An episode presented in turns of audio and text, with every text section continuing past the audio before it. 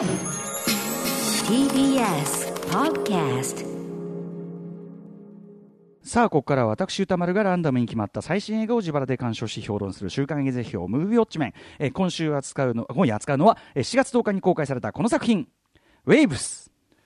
数々の話題作を手掛けるスタジオ A24 最新作。今の音楽シーンをリードする豪華アーティストたちの曲が劇中を彩る青春ドラマ、ねえーと、プレイリストムービーなんて言い方をしてますけどね、えー、フロリダで暮らす高校生タイラーは成績優秀でレスリング部のスター選手だったスター選手だったがある夜取り返しのつかない悲劇を起こしてしまう。その悲劇はタイラーの妹エミリーや家族の運命を大きく変えていくことになる、えー、タイラーを演じたのはケルビン・ハリソン・ジュニア。妹のエミリーを演じたのはテイラー・ラッセル。2人の父親をスターリング・ケイ・ブラウンが演じる、えー、監督脚本を手掛けたのはクリシャ、ね、これは日本公開されていませんけど、えー、イットカムズ・アット・ナイトなどのトレイ・エドワード・シュルツさんといったということでございます。えー、というところで、えー、このね、えー、ウェイブス見たよというリスナーの皆さんからですね、メールをいただいております、えー、ウォッチメンね、監視報告、えー、ありがとうございます。メールの量は、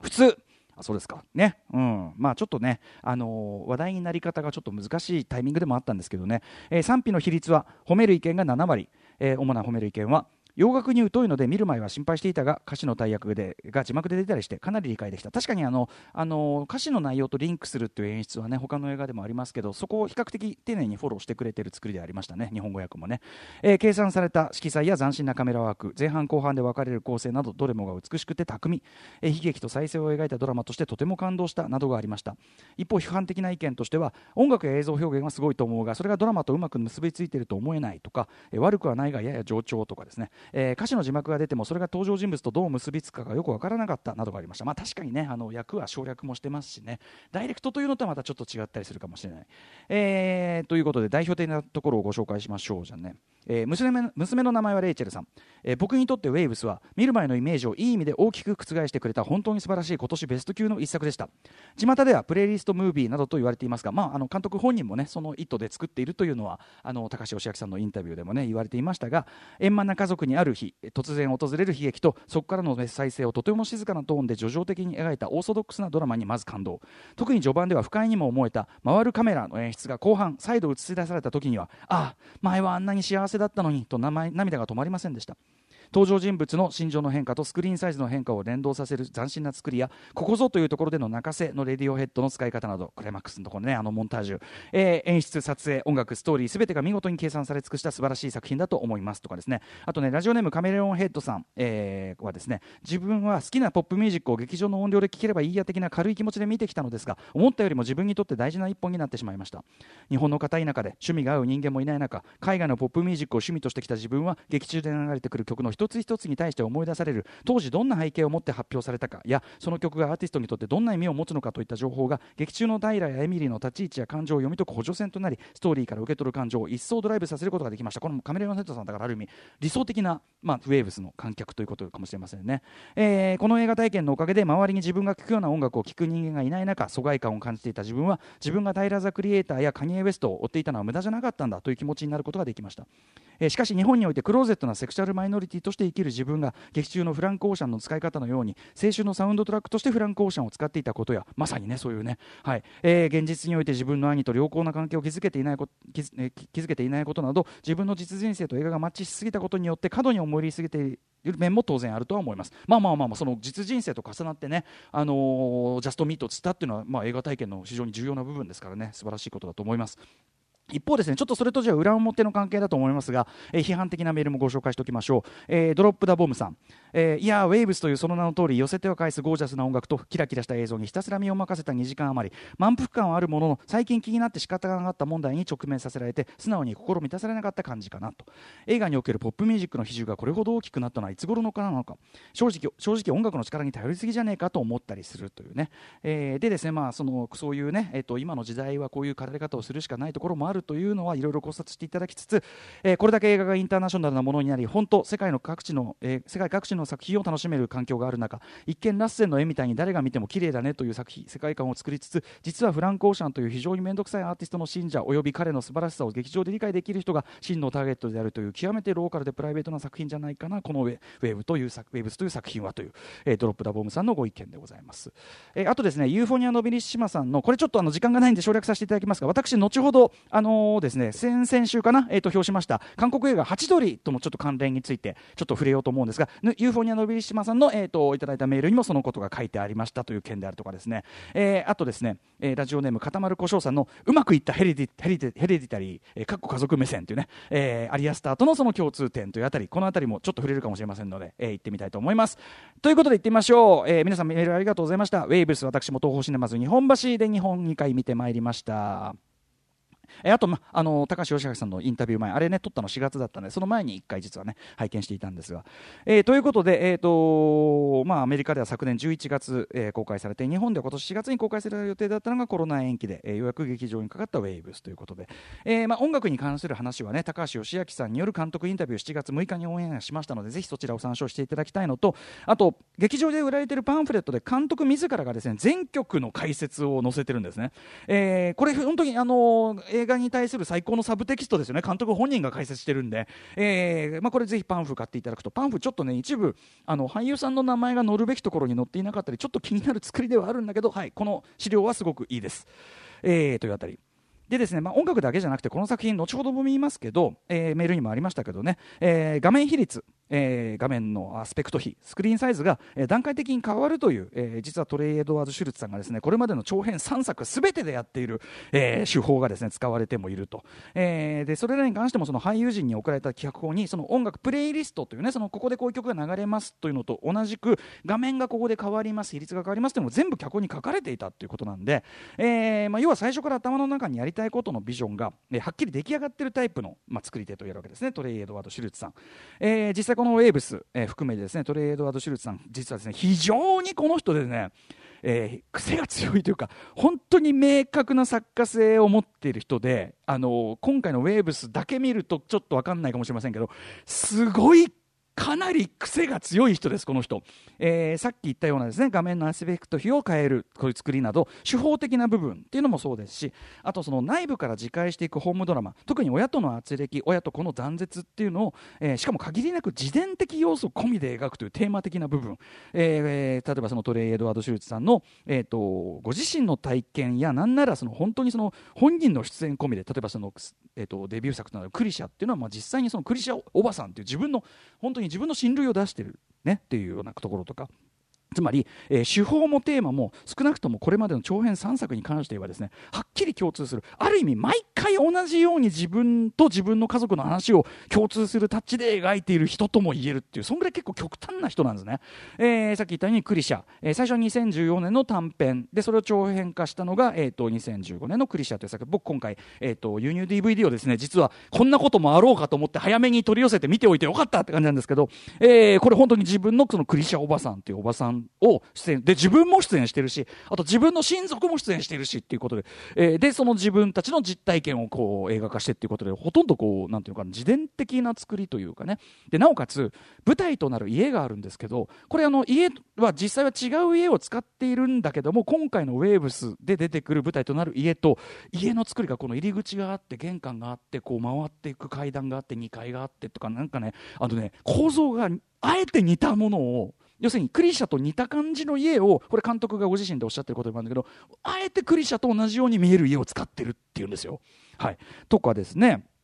えー、あとはですねその2作目のね2017年の「It Comes at Night」これまああの、まあ、パンデミックものなんだけど広い意味でいうパンデミックものなんだけどこれもやっぱり今回のウェーブスと通じるそのマッチョなお父さんがそのマッチョなお父さんゆえにいろいろ家族を守ろうとするんだけど結果としてそれが、えー、なんていうかな子供のことはちゃんと見ていないということになってしまうというかねそういうようなことを描いているような作品でもあってということでとにかくですね毎回ある意味同じように自分と自分の家族の話を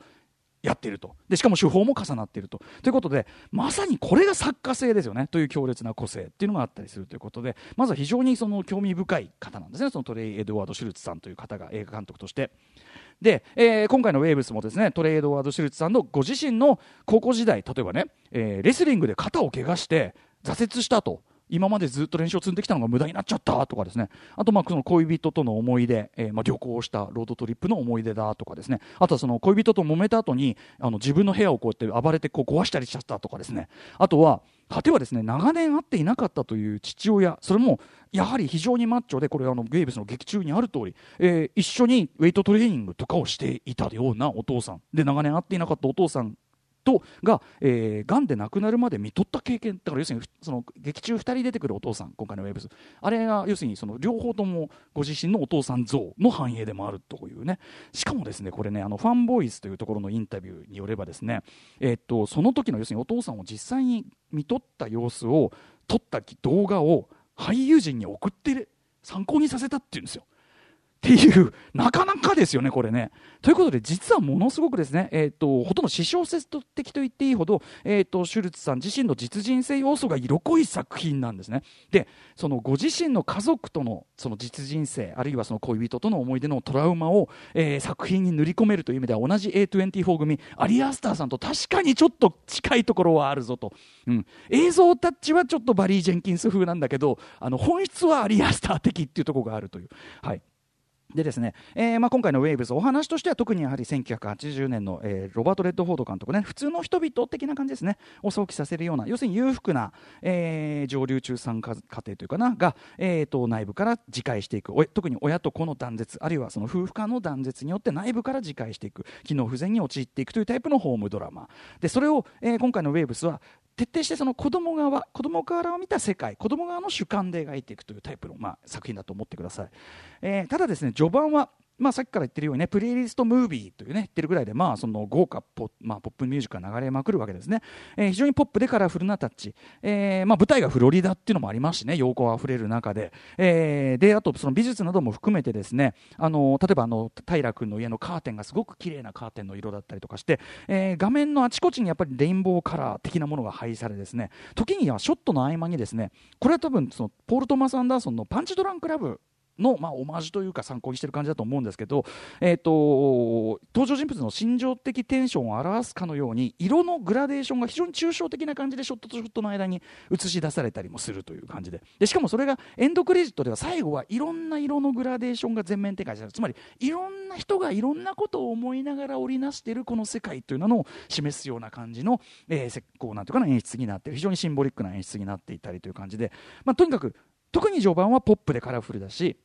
えー、この時点でのその主人公平君、えー、の日々はですね、まあ、とにかくそのイケイケ、まあ、彼の自信と生活の充実ぶりっていうのを示すかのようにカメラワークものすごいスピード感なんですね。ガーってこうカメラがこう走っていったりガーッとファンしたりとか非常にカメラカメラワークもスピーディーでまさしくですねもう俺も最初見た時はこんなリ本当リア充ってこのことだよねと。なんでこんなリア充のこんなさリア充が調子こいてるとこ見せられなきゃいけないわけって最初は思っちゃうぐらい何一つ欠けるものがない人生のように見えるという少なくとも表面的にはというね、えー、例えばそのアニマルコレクティブというねグループの、えー、フロリダだというね曲に乗せて、えー、美しい恋人を助手席に乗りながらノリノリでドライブする姿を先ほどメールにもあった通り360度ぐるぐる回るカメラで非常にハイテンションで見せたりしていくわけです。ちなみにこのその車内をぐるっと360 360度見回すカメラワーク。しかもですね、まあ、この最初の部分では「フロリダだ」という曲のまさにブリッジ部分の歌詞ともシンクロするかのように橋を渡ってるんですけどそのシチュエーションは先ほどメールにもあった通りですね映画後半というか、まあ、第3幕目にちょうど入るところで再び、え違う人物違うシチュエーション違う場所で繰り返されるというのがあるんですけど、えことほど幸いにですねこの「ウェイブス」という作品は今言ったところとかもそうですしあと車の窓から顔を出すとかあと、えー、お風呂に向かい合って入るもあるし一人で入るもあるんだけどそのお風呂に入るとかですね。その横顔であるとか。あるいは高橋義明さんも指摘されていたようにダイナー・ワシントンの「えー、What a Difference a Day Make」というね、えーと、ダイナー・ワシントンの日本大縁は否ものっていうねタイトルがついてたりしますけど、えー、あの曲が前半と後半で2回流れてそのニュアンスが対照的に響く。これよし君も言ってましたけどね。ちなみにこの、えーと、縁は否ものが使われた過去の映画といえばウォンカーワイのあの1994年の恋する惑星というのがすごい有名なんですね、はい。えー、トニー・レオンが途中であの飛行機こうやってわーってやるところで流れるんですけど、えーまあ、トレードワード・シュルツさん、まああのー、案の定と言うべきか恋する惑星がすごい好きでこの選曲のみならず映画全体の構成もはっきりもう恋する惑星のある種まあ引用というか、まあ、借用してますよねその構成をね、はい。えー、とにかくこのウェーブス。えー、今言ったようにその恋する惑星同様ですね。ちょっとねちょっとこれネタバレチックになりますが、えー、実は2部構成なんですね、えー、でその上映時間のだからちょうど真ん中あたり、え、でですねそこのあたりをその中心にして、え、割とこうきついポイントをですね中心としたそのシンメトリーな構造になっているということなんですね、えまあ、とにかくそのさっきから言ったようにですね序盤の平君、まあ、およびその一家もリア充そのものに見えるわけです。ただしですねえー、特にやはりその、ねまあ、平君自身がですねその外面のパーフェクトさを自分にも求めてるし求められているこの時代この世代ならではのプレッシャーあのねこういけてる写真撮ってこうね SNS に上げるとかねこれだってあれだって楽じゃねえだろうなって思いながらとか見てるし特にやはりお父さんこれスターリング系ブラウンね、えー、This is Us とかねあとやはりブラックパンサーのエリック・キルモンがお父さん役も印象的でした、えー、スターリング系ブラウン演じる、まあ、全てをマッチョにコントロール支配しようとする、まあ、その教育方針。ただこのお父さんがこれれだけマッチョに突っ張ってるのもあの彼が途中言う会話から察するにやっぱりアフリカ系アメリカ人として何世代もかけてこの裕福な環境っていうのを作ってきたんだから気を抜くなよっていうやっぱりアメリカのアフリカ系アメリカ人としてのやっぱり気の気を張ってないとっていうその立場もあるんだっていうことなんですよね。だからちょっと人種問題も多少はここ入ってきてるわけですけど、えー、でまあそのそういうまあ非常にこうマッチョな教育方針に対して平君も全面的に、え従い影響されている様子、えー、というのがやはりちょっと若干こう息苦しいし危うさも感じさせる。あの平君のその染めた金髪であるとかですね。あるいはその演じるそのケケルビンエリん？ケルビンエリん？エリソンジュニアさん？えっ、ー、とごめんなさい。ケルビンごめんなさい。ケルビン・ハリソン・ジュニアさん、ケルビン・ハリソン・ジュニアさん、えー、これあの、イット・カムズ・アット・ナイトから引き続いての出演ですけど、えーと、彼の自身のそのオリジナルだっていうあのピアノ演奏とかがありますよね、それどこかやっぱりその父親の分かりやすいマッチョ性とは異なる、本当の自分は違うんだけどなっていうその繊細な内面の表れであるようにもちょっと見えたりもするという感じなんですね。で、えーまあ、途中ね、いろいろあってですね、MRI のね、ガッガッガッというこの番組でもこの前オープニングで話しました、あの独特のリズミカルなノイズ音を ASAP ロッキーレベルのですねイントロと重ねるという非常に鮮烈な演出を挟んで平君先ほど言ったようにトレイ・エドワード・シュルツさん若き日の実体験をもとにした彼の立場からすると本当に世界の終わりだっていうぐらいその要するにレスリング選手としての生命の危機を告げられるとでここで満を持してこれまでは既存のポップミュージックがすごくポップに流れてたんだけど満を持して持して、え、トレント・レズナーとアッティカス・ロスさんコンビの不穏な劇版がこう流れ出すという非常に周到なこう演出をしていると。でそこから、えー、先ほどから言ってるようにスクリーンサイズの画面アスペクト比が、えー、変わるわけです。上下がちょっと狭くなる。それまでは、えーと、1.85対1のアメリカンビスタだったのが上下が縮まって多分2.35対1のシネスコサイズになってちょっと縮まるわけですね、えー、でえー、しかしさっきから言ってるように全てにもまあ、要するに怪我しちゃってるわけなんですけどさっきから言ってるように全てにおいて、えー、コントロールされた完璧を要求するその主に父親のプレッシャーがある中両親含めてですね要は他の人に弱みを見せることを良しとしないうまくできないまあ、これは多かれ少なかれこれ僕含めた大半の男性が世界的に抱えている問題でもあるわけですけど僕もやっぱり弱み見せるのがうまい方じゃないなって自分でも思いますけど、えーとまあ、その平君はですね要するに弱みを見せられない彼は肩の致命的な損傷を薬と酒でごまかしながら試合に臨んでしまうと。で当然これは決定的に肩をもうもう決定的にダメにしてしまうという彼。で救急車に乗せられるわけですけどそれをまあを見守るですねお父さんのお母さんはしかもね義理のお母さんに対してなかなかここも複雑なんですが、あのー、要はお父さんがですねいたわりとか気づいてあげられなくてごめんねっていう後悔の面が感じられるような目線ではなくただただ物事が思い通りにえー、ならなかった苛立ち失望だけがうかがえるような表情をしているわけです。でそれを見た平君のこの表情っていうのが一番これ痛ましくてこれがその顔が見たくなかったから言えなかったのにってこれねケルビン・ハリソン・ジュニアさんの泣き顔が絶品なんですけどここでのもう絶望の号泣が本当に痛ましいんですけど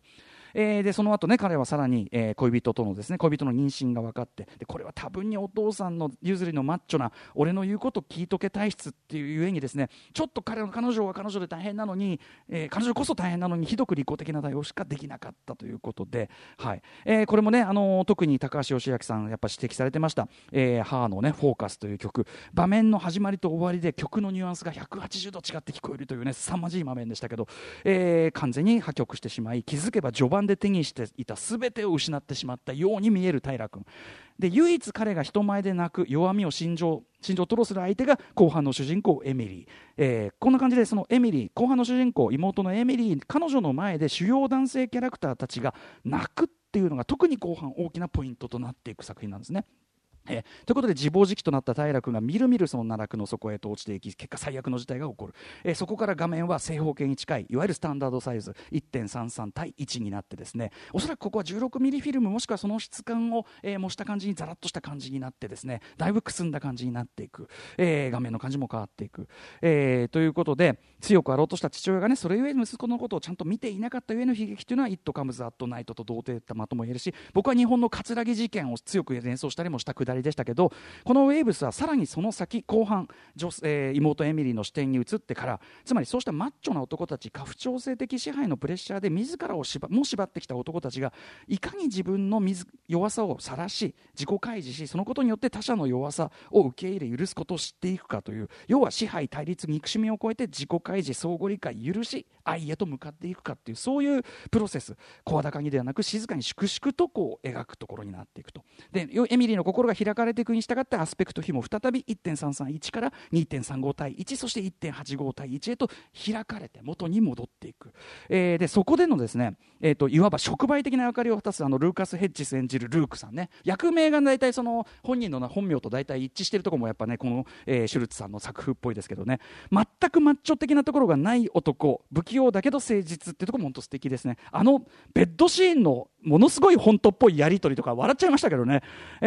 ーあとはそのクライマックスねやはり先ほどメールにもあった通りレディオヘッド、えートゥルーラブウェイツのですね。非常にこう感動的なモンタージュ。ここで初めて視点が、えーエミリーとかタイラーから離れてみんなの視点になる。それぞれの視点になるというところもすごく視点がちょっとふっと上に上がるところ。ここも非常にこう巧みだったと思います。ということでですね、えー、家父長制的なマッチョな構造の社会構造の中で男たちも幸せではない。弱みを見せられない。幸せではない。そんな男たちが人前で泣く瞬間が印象的に配される。そこに男性たちの救いも垣間見せているという点で、えーやっぱ僕はハチドリともやっぱり通じるテーマ扱っているとも思いました。はい、ということでこれはですね、えー、と監督にとってはですね一種セラピー的なその後半部分は作品ということになっているんじゃないでしょうか。ということで今後ね、えートレイエドワード・シュルツさんどういう作品を作っていくかというのも非常に興味深いですし、えー色音スクリーンサイズもろもろ体感してなんぼなので見た目のチャラさに対してなかなか深い重い映画です。ぜひぜひ劇場でウォッチしてください。ではここから来週の課題映画を決めるムービーガチャタイムですはい、えー、ということで来週7月31日にウォッチする作品、えー候補7作品を発表しますまず最初の候補はこちら、アルプススタンドの端の方、はい、えーね、あの、ジョージョ秀夫監督最新作でね、この番組でもご紹介しました。続いてはこちら。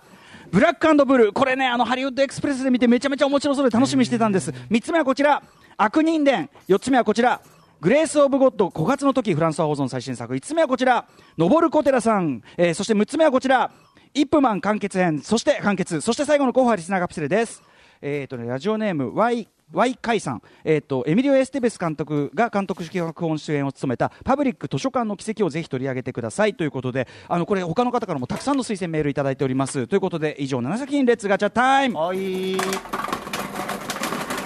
さあということで。回します、あのあれいいんですよ山本さんね、はい。山本さんの一存でもう一回回してもいいんですからね。ありがとうございます、はい、えー今メダル入れました